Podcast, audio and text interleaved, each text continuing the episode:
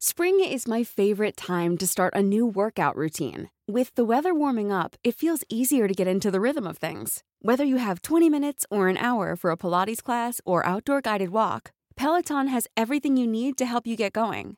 Get a head start on summer with Peloton at onepeloton.com.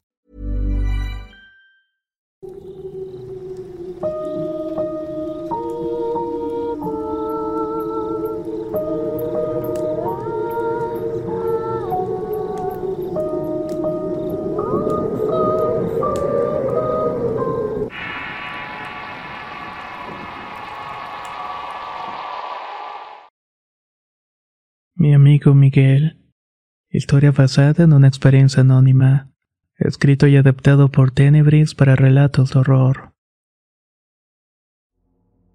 Me gustaría comenzar esta historia mencionando que estuve en la Infantería de Marina en la Unidad de Operaciones Especiales. Mi rango fue segundo maestre desplegado en Tamaulipas. Sin embargo, lo que quiero compartir no ocurrió cuando estuve en la Marina, sino después.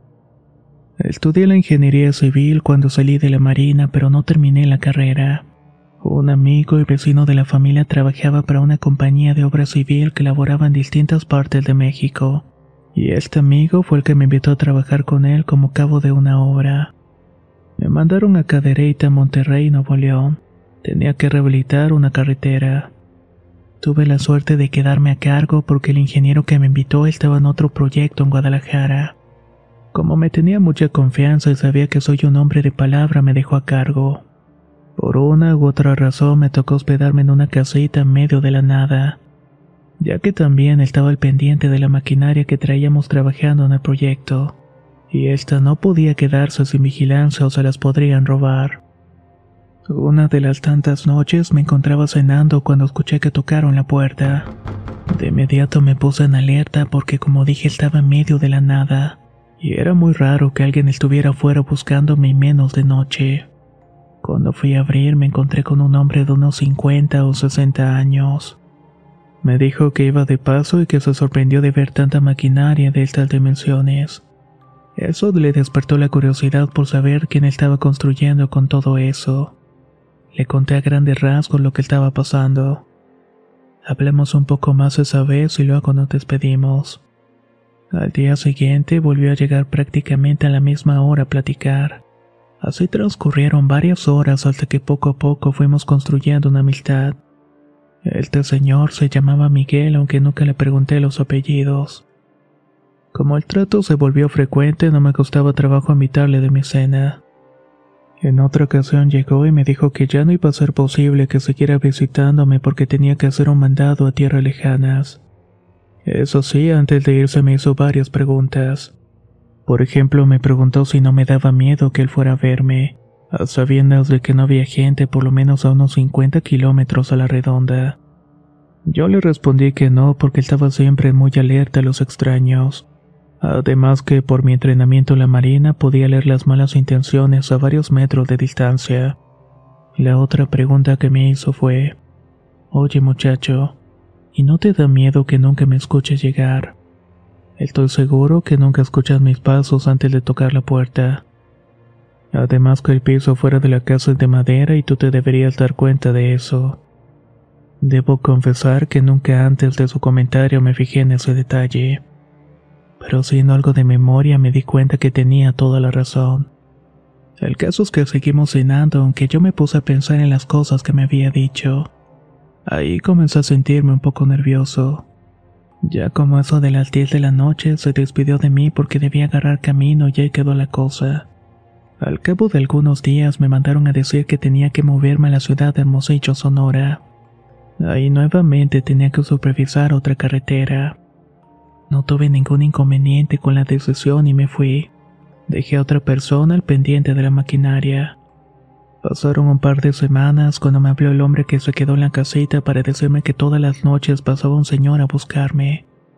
Al encargado le daba mucho miedo abrirle porque parecía que el señor se movía sin poner los pies en el suelo.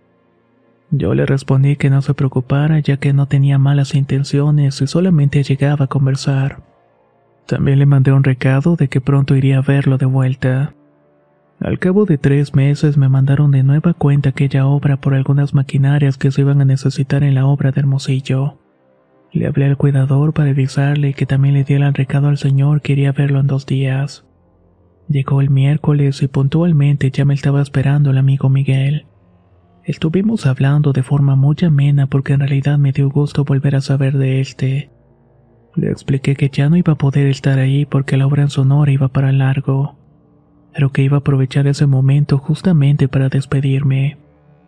El señor Miguel me contestó de que no me preocupara. En realidad él tampoco iba a quedarse más tiempo ahí porque tenía que visitar a un familiar enfermo que estaba moribundo. El pobre seguramente iba a fallecer pronto. Los dos nos despedimos con gusto y me deseo buena suerte. Espero que no me olvides, muchacho, y a donde quiera que vayas cuenta que me conociste. Eso te va a traer mucha suerte en la vida. Sin decir una sola palabra, dio la media vuelta y lo vi alejarse con el sol. Llegó el día de mi regreso a Sonora con la maquinaria lista. Después de un largo viaje desde Monterrey a Sonora, me dispuse a descansar para el día siguiente ir a la obra. Ya por la mañana iba rumbo al proyecto con la camioneta de la empresa cuando a lo lejos me pareció ver a mi amigo Miguel a un lado del camino. Tuve el tiempo suficiente para darme cuenta de que no podía estar equivocado. Era la misma ropa y el mismo modo de andar, la misma altura y la complexión. Sin duda alguna se trataba de este. No detuve la camioneta para cerciorarme y me fui de largo. El resto del camino me fui rezando y encomendándome a Dios. Nunca volví a ver a este hombre, pero estoy totalmente seguro de que mi amigo Miguel no era otro más que el mismo demonio ese que supervisa a los que van abriendo caminos por los cerros y las carreteras. El demonio mismo, un ánima en pena. ¿Ustedes qué opinan que era Miguel? Si tienen la posibilidad, dejen un comentario para saber su respuesta. Muchas gracias y nos escuchamos en el próximo relato.